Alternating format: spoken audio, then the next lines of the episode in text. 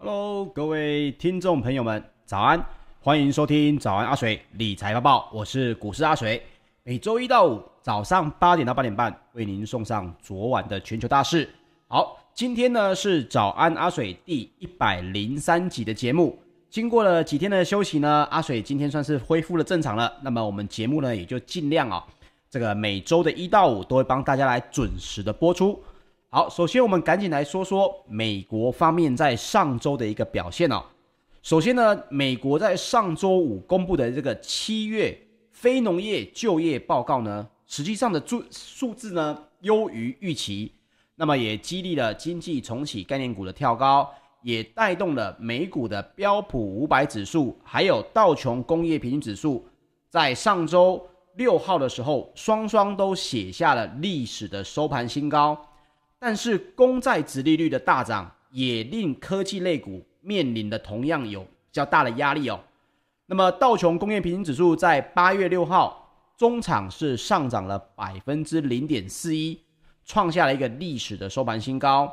那么纳斯达克指数则是受下跌了百分之零点四，标准普尔五百指数则是上涨了百分之零点一七，同样也创下了历史的收盘新高。那么，费城半导体指数则是下跌了百分之零点三六哦，收在三千四百一十二点零五点。所以各位可以看到，四大类股当中哦，跟科技业类股比较相关的这个纳斯达克跟费城半导体呢，它是稍微比较偏弱一点。那主要呢，并不是因为科技类股本身不好，而是公债殖利率的大涨哦，令的这个科技类股的投资人呢。觉得压力比较大，也因此又继续产生了所谓的逢高出脱的这个现象。那么，美国的劳工部在六号公布的七月非农就业人数呢，是新增了九十四点三万人。那么失业率也下降到百分之五点四。根据道琼社的调查，经济学家原本预测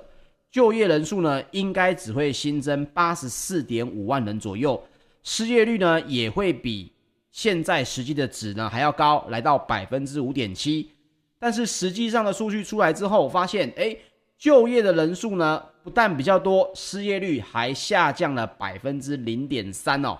所以这个消息传来，就带动了美国的公债殖利率跳高。那么路透社报报价也就显示，纽约的债市在六号尾盘时，美国的十年期。公债殖利率是大涨了七点三个基点，盘中呢甚至最高来到了百分之一点三，创下了七月二十三号以来的一个盘中的新高。那么有部分的这个资产管理公司的这个策略长就表示，七月就业报告可能会促使 FED 的鸽派官员决定减少对经济的支援。所以各位应该有印象哦，之前我们在节目当中跟大家聊到的，这个美国的联准会现在最看重的就是首要数据，就是就业人数。尤其这个联准会的主席鲍尔也一直提到，只要就业人数呢，一直以来都比预测的还要多，可以来到八十几万、九十几万，甚至是破百万的这个就业人口的话，只要非农的这个就业人口哦。是比预期的还要多。经过两三个月，那么他们就会考虑有比较大的动作。那同样的，也因为这是第一次啊出现了数字呢大幅增加的情况啊，这算是呃他说完这句话之后的第一次的数据显示。所以投资人哦普遍用来躲避短期利率风险的联邦基金期货就显示，就业公就业的报告呢在公布之后，市场啊。预测到了二零二三年的一月底之前，FED 升升息一码的机会就超过了百分之九十。二零二二年十二月底前升息一码的几率呢，则是百分之八十二。各位一定觉得很奇怪啊，二零二二年的十二月底升息的几率这么高吗？来到百分之八十二，甚至呢延后到二零二三年的一月哦，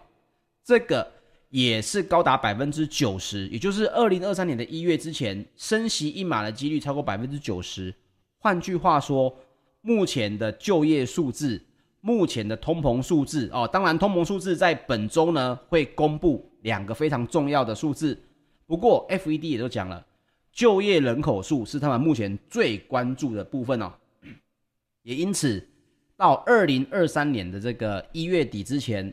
看来升息的几率，这个是一个非常确认的一个情况了。那相较之下呢，原本在七月二十八号发布的这个货币政策声明，七月二十八号离今天也不过短短一两个礼拜而已。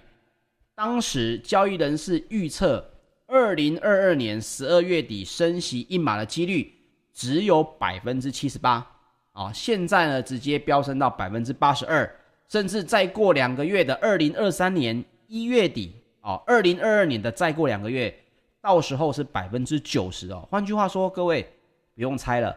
，taper 一定比较快来啊，削减 QE 一定很快会到来，接下来的升息也会紧接着再来再来哈。但是大家不要把这两件事情当成投资界的世界末日啊，因为这个之前。并不是美国第一次为了 QE 来做升息，来做 QE 的这个所谓的，呃，应该说 QE 的 taper。为什么呢？早在更之前哦，QE 三、QE two 的时候，美国在疫情前就曾经做过类似的动作。当时的股市是先跌后涨，哦，当时的股市是先跌后涨，所以不要去害怕说，哎呀，如果一旦升息了，一旦 QE taper 了。短线上面当然会有震荡，但是投资本来就是看比较中长线的哦。这一部分大家也不用太过的紧张哦，毕竟消息一直在放，这么多确认百分之八十、百分之九十的几率的事情，我相信已经有很多美股的投资者呢，他们这些专业投资者早就已经布好局了。所以先跌，这是后涨，这是之前的一个经验。那后市会是如何呢？各位可以观察一下啊、那么人们呢，如今就把焦点放到了预定在八月二十六号要召开的这个杰克森洞的全球央行年会哦，市场就普遍普遍的预测，FED 可能会选在这个杰克森洞的年会说明量化宽松货币政策的一个削减计划哦。好，那么本周又有什么重要的数据呢要公布呢？首先是礼拜三。台湾时间的晚上八点半哦，也就是八月十一号，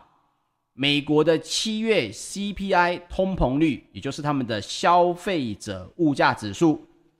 七月份呢要来公布了。那目前大家的预期是应该要微幅的下降，因为你说这个通膨控制得很好嘛，应该要微幅下降百分之零点一哦。所以 FED 联准会呢也强调。当前美国的高通膨环境应该是属于短期的现象。FED 主席鲍尔也认为，随着去年美国进入了这个下半年的高基期的环境，通膨增速呢应该要放缓，因为每一次的通膨都是跟上个月比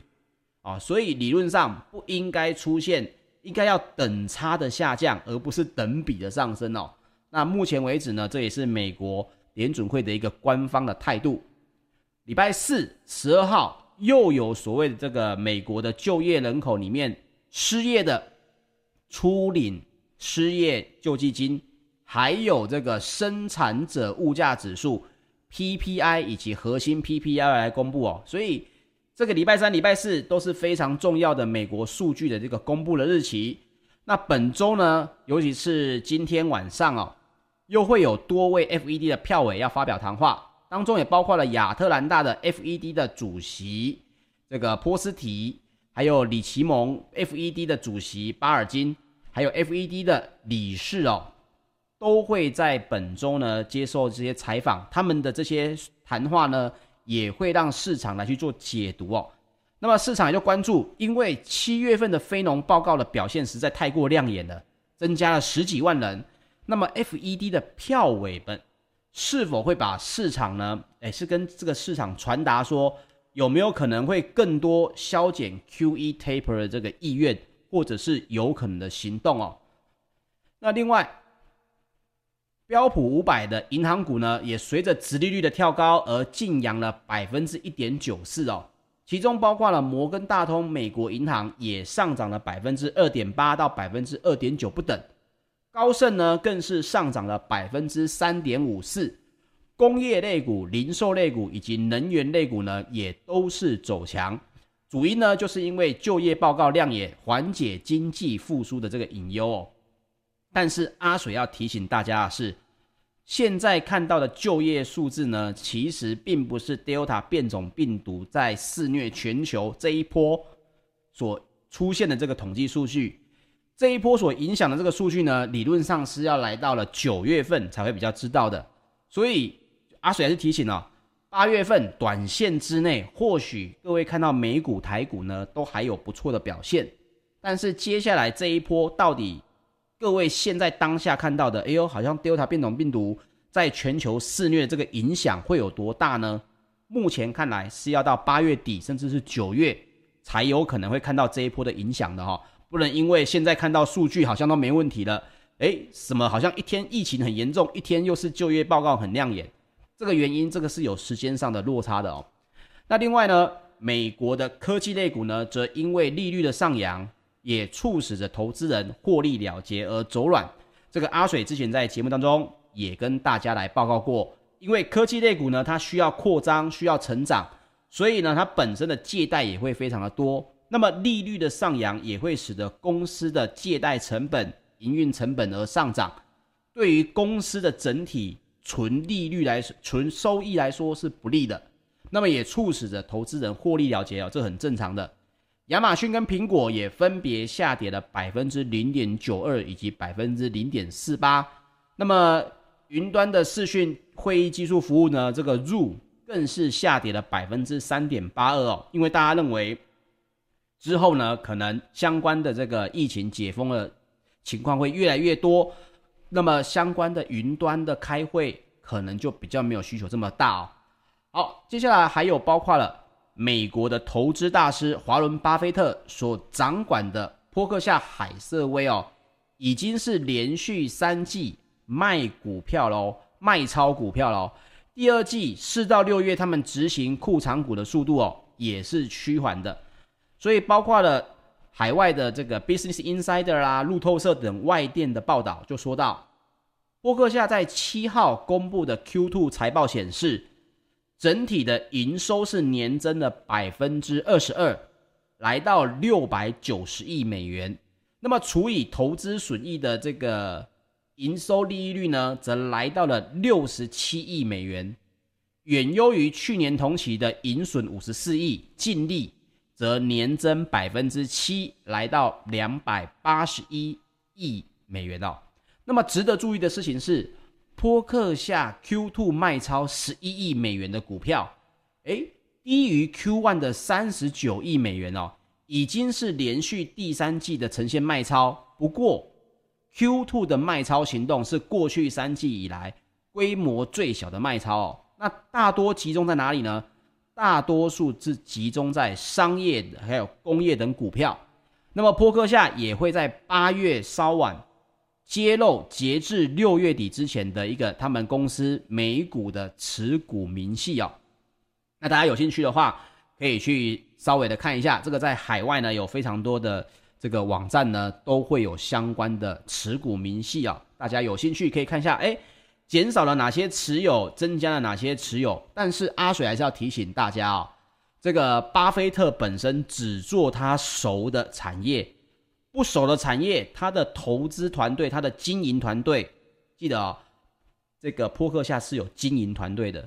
他的经营团队不熟的这个企业呢，他本身就不太会有兴趣。我说的经营团队是他随时可以因为买了这家公司，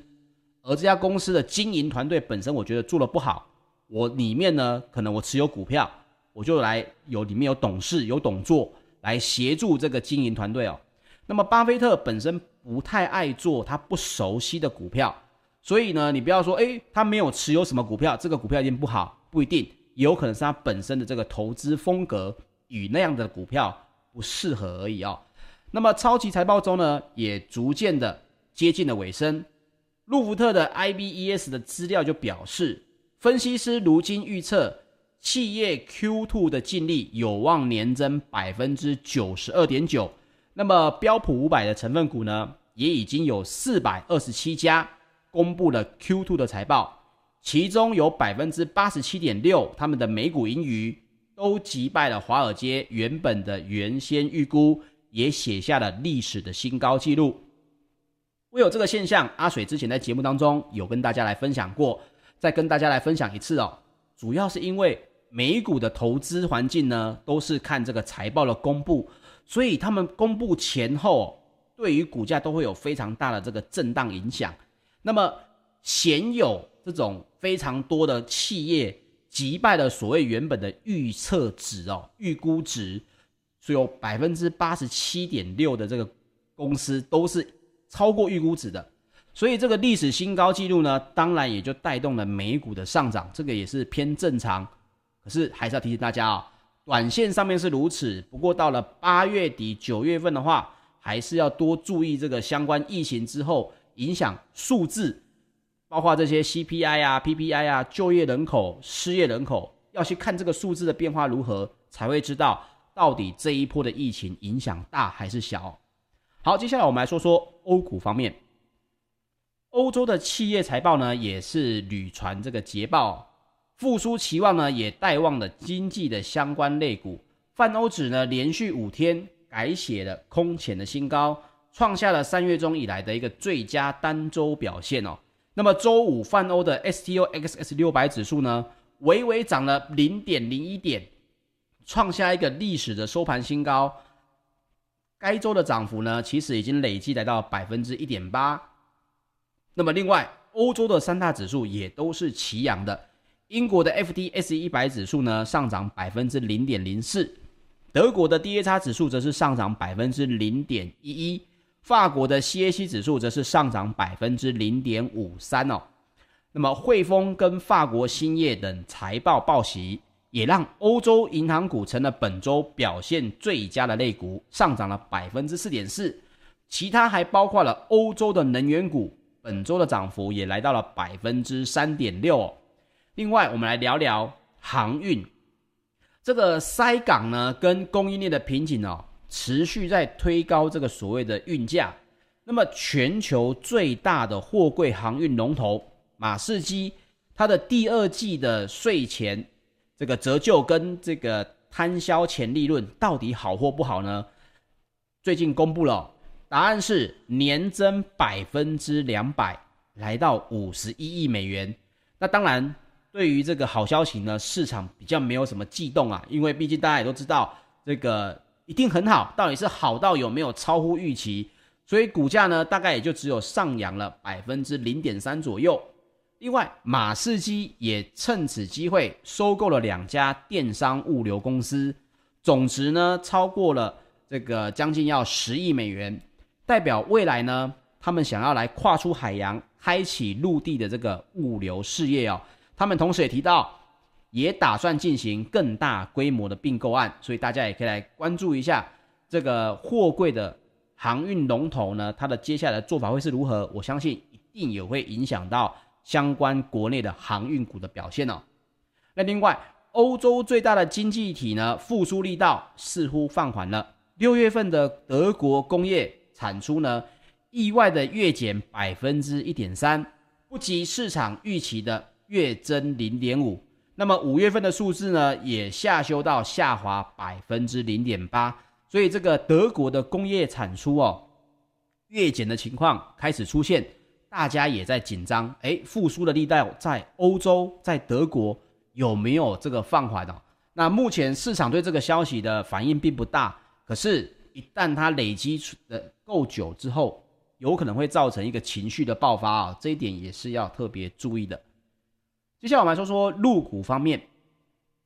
大陆的本土新冠疫情呢，单日的新增确诊人数也继续的扩大。那沪深两市呢，上周五开盘涨跌互见，沪指跟深成指在盘中是震荡走弱，双双都跌破了五日线，创业板收黑失守了三千五百点哦。那科创五十早盘则是开高了百分之一点五九，那午后两市也延续了弱势，沪指一度是跌破了年线。那么今日的市场呢，应该说上周五的市场情绪呢是比较低迷一点啊。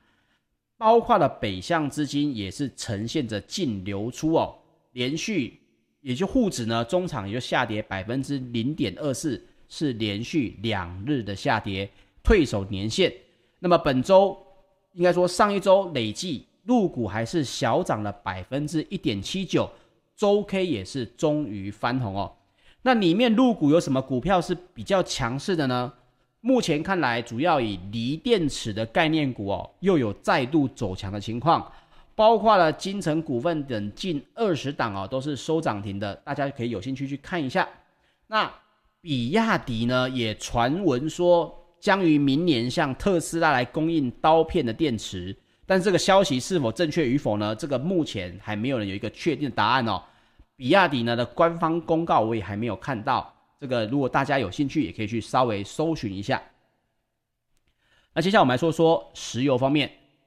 纽约商业交易所的九月原油期货在八月六号收盘是下跌了百分之一点二，来到每桶六十八点二八美元。那么欧洲的 ICE 期货交易所的季月布兰特原油则是下跌了百分之零点八，来到每桶七十点七十美元哦。好，上个礼拜。这个纽约交易所的原油下跌了百分之七点七，布兰特原油下跌了百分之六点三，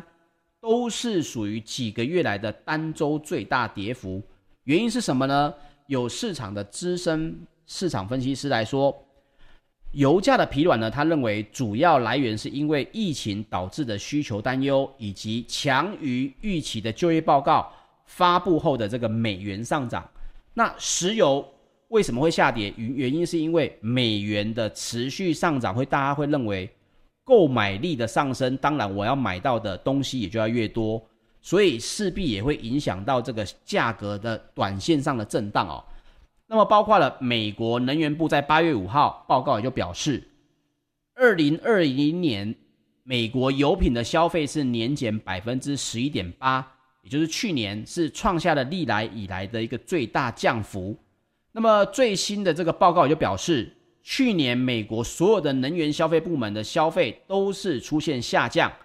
其中以运输部门的油品消费量哦，创历史年减百分之十五是最多的。什么意思呢？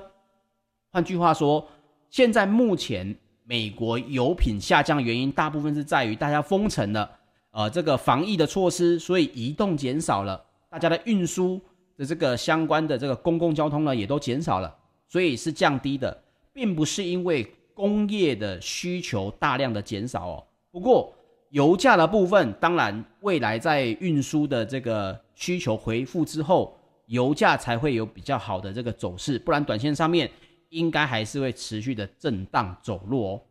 好，接下来我们来说说金属方面，伦敦金属交易所的三个月基本金属期货在八月六号。是多数下跌，也是因为美元的上涨以及亚太地区的疫情严峻的影响。铜的期货下跌百分之零点二，来到每吨九千四百七十二点五美元。那么也包括了全球最大的镍与鈀的生产商哦，俄罗斯的这个诺里尔斯克镍业哦，八月五号他公布了他们一个上半年的财报。该公司的营收年增百分之三十三，来到八十九亿美元，主要呢是受到金属价格的上涨以及鈀金销售量的增加的带动。那二电也就表示呢，二零二零年整个这个白金哦，就是这个铂族企业的，包括它的金属整个产业链呢，都受到了疫情的冲击。从最上游的矿商，接下来的回收商，还有汽车的生产商。乃至于其他的工业消费企业啊，不过去年下半年开始的这个汽车生产呢，就已经快速的反弹，加上南非的加工产能受损，也使得二零二零年的鈀金市场呢出现了三十万盎司的供应缺口。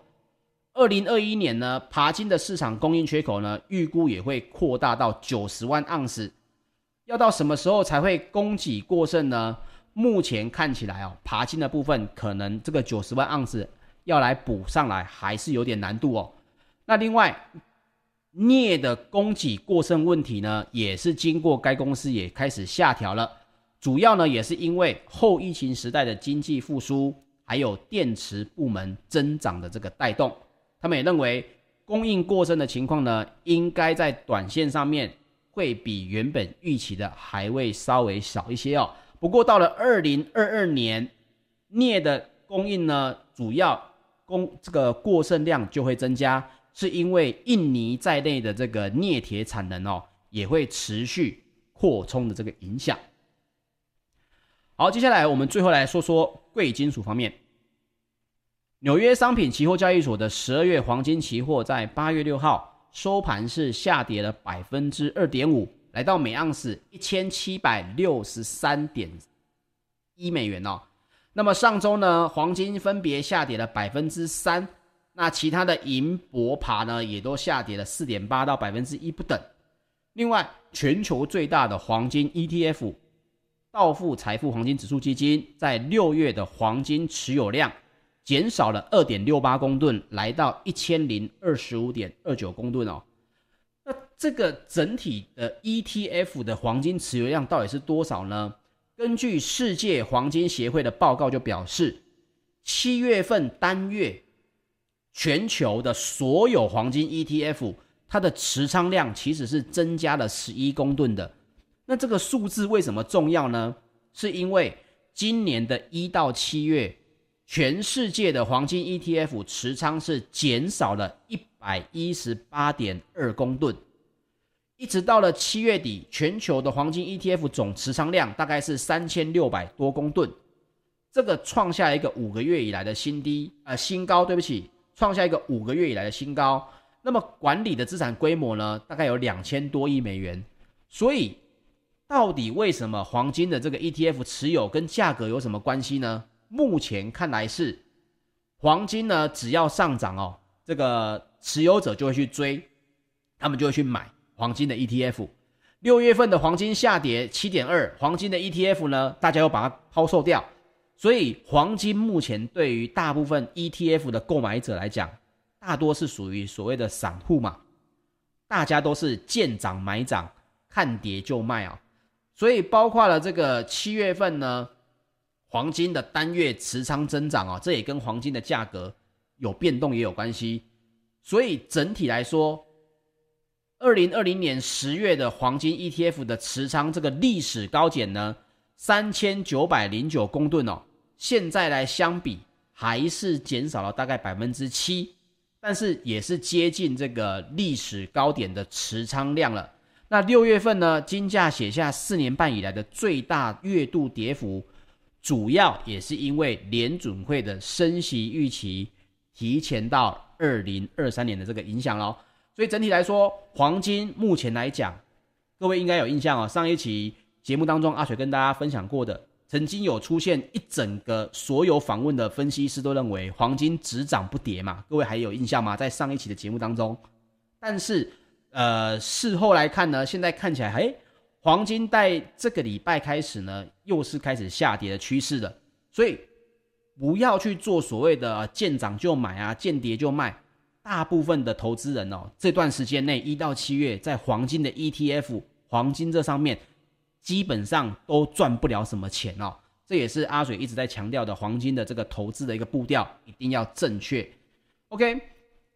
以上呢就是本集的节目内容。谢谢各位的收听。那喜欢我们的节目呢，也请您留言支持或者帮我们按赞分享喽。阿水在这边，谢谢各位。我们明天早上八点再见，大家拜拜。